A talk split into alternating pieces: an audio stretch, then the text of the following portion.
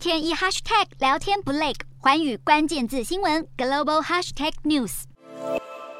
美国企业第二季财报出师不利，摩根大通与摩根士丹利获利双双下滑，不如市场预期，反映出通膨高居不下，以及借贷成本升高顾虑，导致全球金融市场波动加剧，迫使企业暂缓透过发行股票和债券筹资，造成投资银行营收大受影响。而大型银行财报令人失望，再加上美国六月通膨数据飙破百分之九，继续冲上四十年新高。美股十四号早盘大跌，但尾盘跌幅收敛，四大指数收盘走势分歧，其中道琼和标普五百指数双双下跌。但分析师认为，虽然全球经济放缓，但不至于陷入衰退。而美国通膨率创新高，引发市场担忧，联准会恐怕会祭出更强烈的升息手段。认为联准会七月会升息四码的几率一度超过百分之八十。不过，随着联准会鹰派官员接连表态支持升息三码后，市场预测升息四码的几率瞬间砍半，下降至百分之四十二左右。